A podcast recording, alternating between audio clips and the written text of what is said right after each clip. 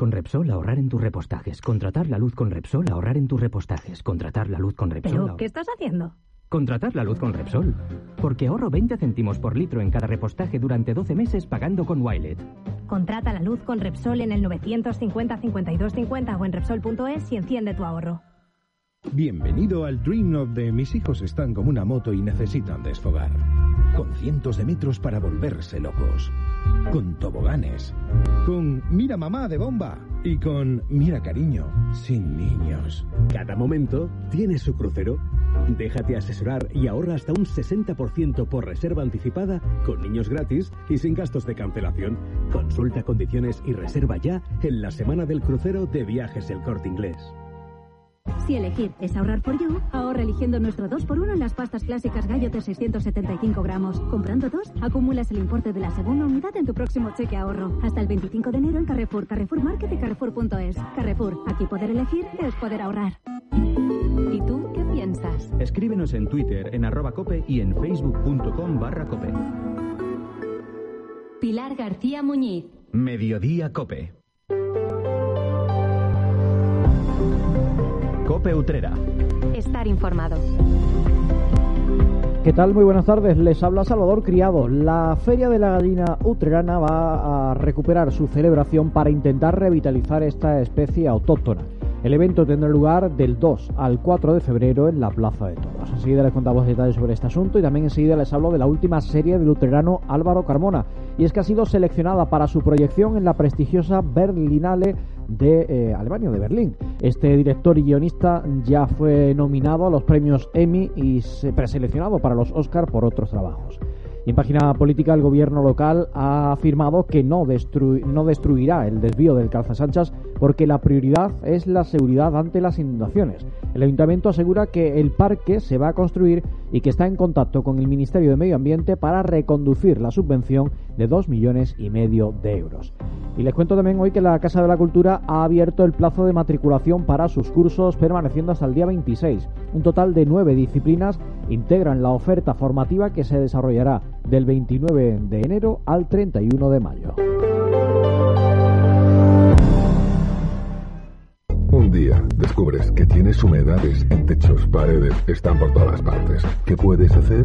Llama a Murprotec. Llama al 960 70 80 o entra en murprotec.es. Si con las humedades te las tienes que ver, ¿qué puedes hacer? Llama a Murprotec. 960 70 80. Murprotec. Cuidando tu hogar, cuidamos de ti. Este 2024, 20 por 20. Empieza el año ahorrando con Adamo, fibra y móvil por 20 euros al mes. Precio para siempre. Despreocúpate de tu factura, nosotros no subimos los precios. 20 por 20. Llama gratis al 1600 o entra en adamo.es. Entramos en materia. La Feria de la Gallina Utrerana vuelve a la programación. Tras un parón de cinco años, el calendario local recupera esta celebración que va a desarrollarse en la Plaza de Toros del 2 al 4 de febrero con la intención de revitalizar una raza autóctona como esta. La Concejalía de Medio Ambiente está al frente de la organización de una cita que cuenta también con la colaboración de la Asociación Nacional de Criadores de la Gallina Utrerana, entre otras entidades. Escuchamos a Levil del Ramo Consuelo Navarro. Esta feria fue un proyecto que se puso en marcha en los primeros meses del primer gobierno del alcalde Francisco Jiménez Morales, hace ya más de 20 años. La permanencia hasta el día de hoy viene a confirmar que mereció la pena todo el esfuerzo que tanto la Administración como los criadores y las distintas entidades realizaron. Durante esta celebración no solamente podrán verse ejemplares de las cuatro variedades que actualmente existen de gallina utrerana, sino también de distintas especies de gallinas andaluzas. A lo largo de las tres jornadas en las que se va a desarrollar la feria, podrán verse los animales participantes y también está programado un curso de, de, jueces, una mesa redonda, un concurso morfológico y su correspondiente entrega de trofeos, así como una degustación de gallina utrerana con arroz.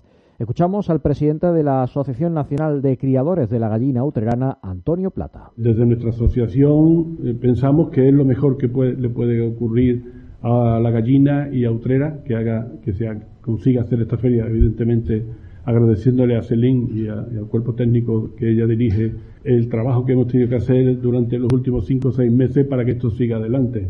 Por su parte, el secretario de dicha entidad, José Montoya, ha hablado en la presentación de otras gallinas en torno a las que trabajan la Asociación de Criadores de Moñuda Andaluza y la Asociación Nacional de Aves Angas, que también van a estar presentes en la muestra. Además, afirmó que los cinco años en los que no se ha celebrado esta feria, entre otros motivos, ha provocado el, que el 80% de la población de gallina utrerana que había en Utrera y en sus alrededores se haya perdido. Cope Utrera.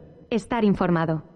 Noticia patrocinada por Clínicas Dental 7. El gobierno de Utrera ha salido al paso de las críticas del PSOE acerca de la posibilidad de rechazar una subvención de casi dos millones y medio de euros de fondos europeos para el futuro parque periurbano de Vista Alegre que incluye la renaturalización del canal del desvío del arroyo Sanchas y la creación de una laguna de agua depurada para el riego han lamentado lo que definen como la irresponsabilidad del exalcalde de José María Villalobos y que dicen no entender que promoviese un proyecto con el que se revienta, afirman, el desvío del arroyo Calzasanchas. Dicen que es algo que no van a hacer. Según el portavoz del Gobierno, Ignacio Aguilar, la propuesta que presentó Villalobos supone hacer desaparecer unos 600 metros del cajón de hormigón del desvío del arroyo que dejaría de presentar la misma solvencia y seguridad para evitar las inundaciones. Además, afirma que no se puede hablar de renaturalizar ese cauce porque no es el cauce natural, sino uno artificial para proteger a la población.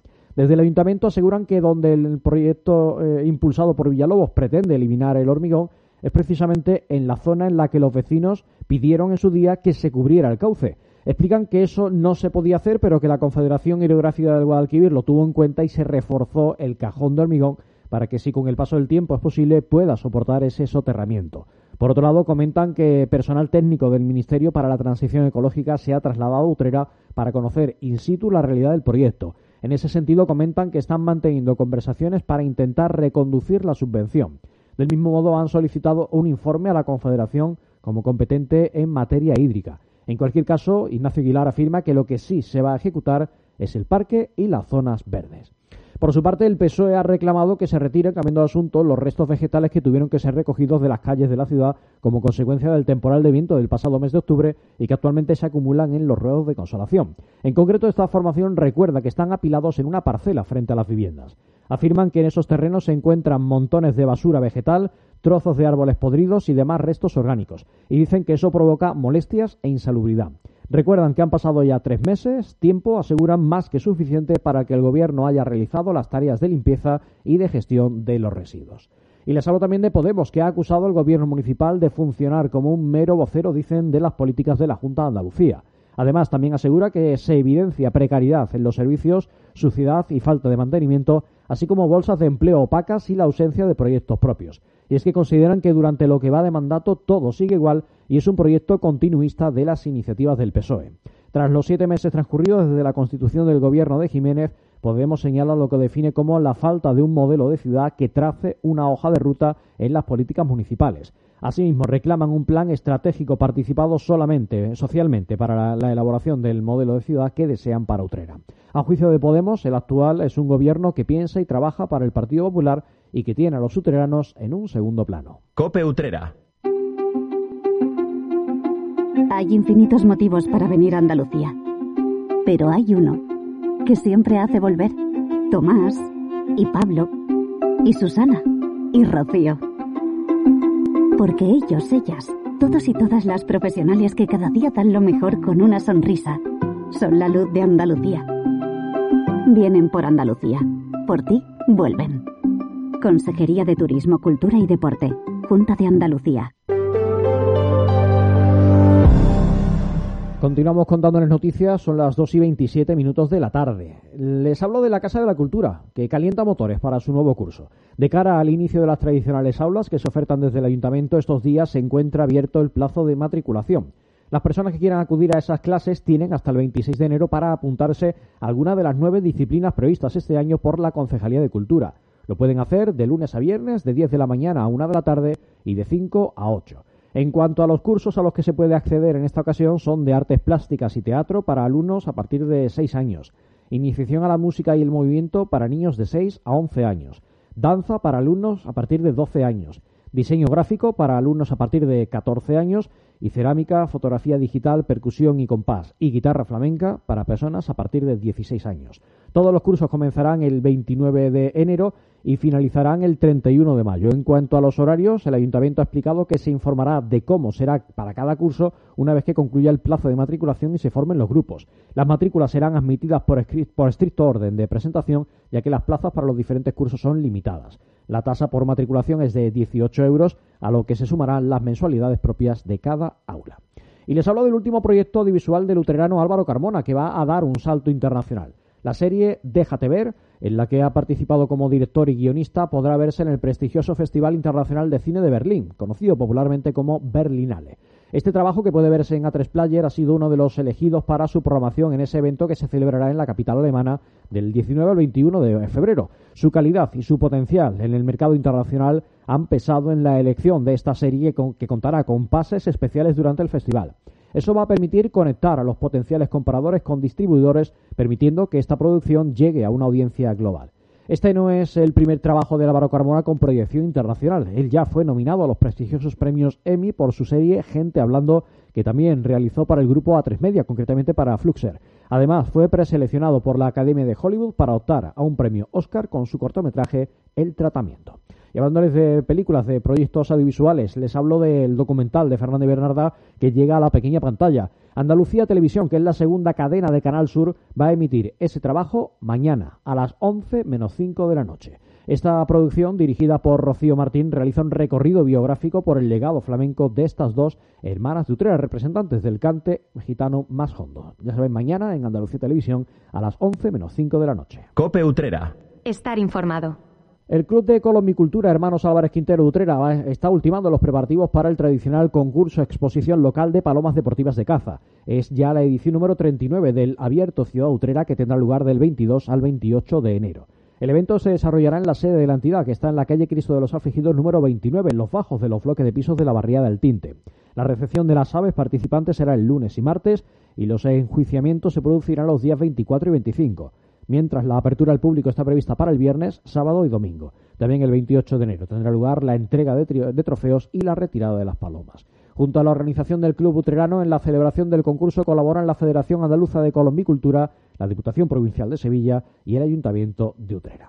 Utrera, que va hablándoles de animales, va a ser este fin de semana la sede monográfica de la sede de la monográfica del perro pastor alemán que desde hace un cuarto de siglo viene celebrándose en nuestra localidad. Organizado por el Real Club Español del Perro Pastor Alemán y patrocinado por el Ayuntamiento, congrega de nuevo a los criadores y amantes de esta raza. Que la Utrera sea la primera del calendario de España y también su continuidad a lo largo de un cuarto de siglo, también la afluencia de participantes y de público, todo ello hace que esta monográfica sea la más importante del país. En esta actividad se citan más de 180 ejemplares llegados de numerosas provincias españolas, así como de países vecinos como Portugal y Francia.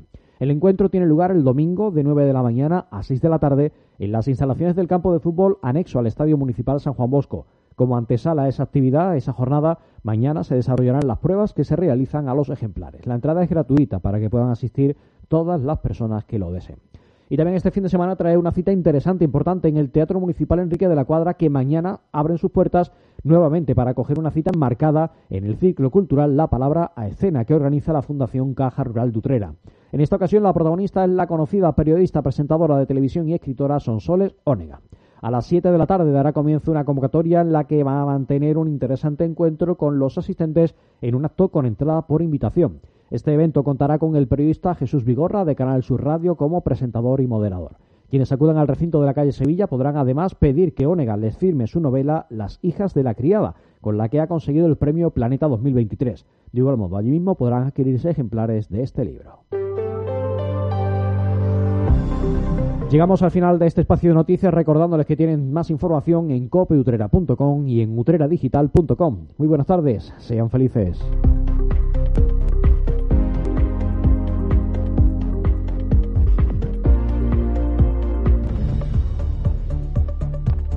pendientes de esta investigación y de otros asuntos destacados que repasamos a continuación con la ayuda de José Luis Concejero.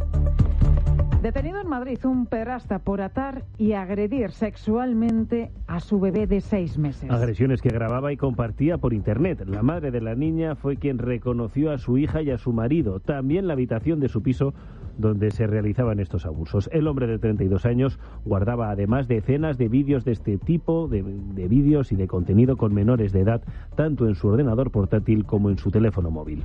Gaza lleva ocho días seguidos sin conexión de teléfono ni internet. Es el mayor apagón desde que el 7 de octubre comenzó la guerra entre Israel y los terroristas de Hamas. Los bombardeos israelíes de las últimas horas han matado a cerca de 80 civiles palestinos y han dejado decenas de heridos. En los tres meses y medio de guerra, el total de muertos en la franja de Gaza se acerca a los 25.000, mientras otras 8.000 personas siguen desaparecidas. Estarían sepultadas bajo los escombros. Y descubierto el fallo de nuestro sistema inmune que causa el llamado COVID persistente. Una investigación interna